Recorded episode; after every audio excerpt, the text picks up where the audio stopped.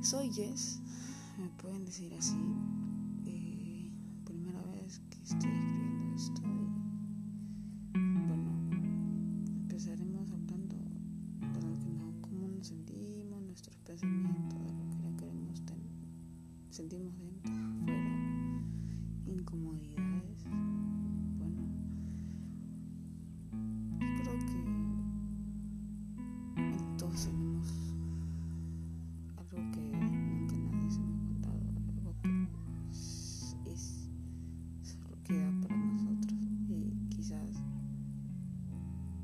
habremos contado, pero como medio camuflado.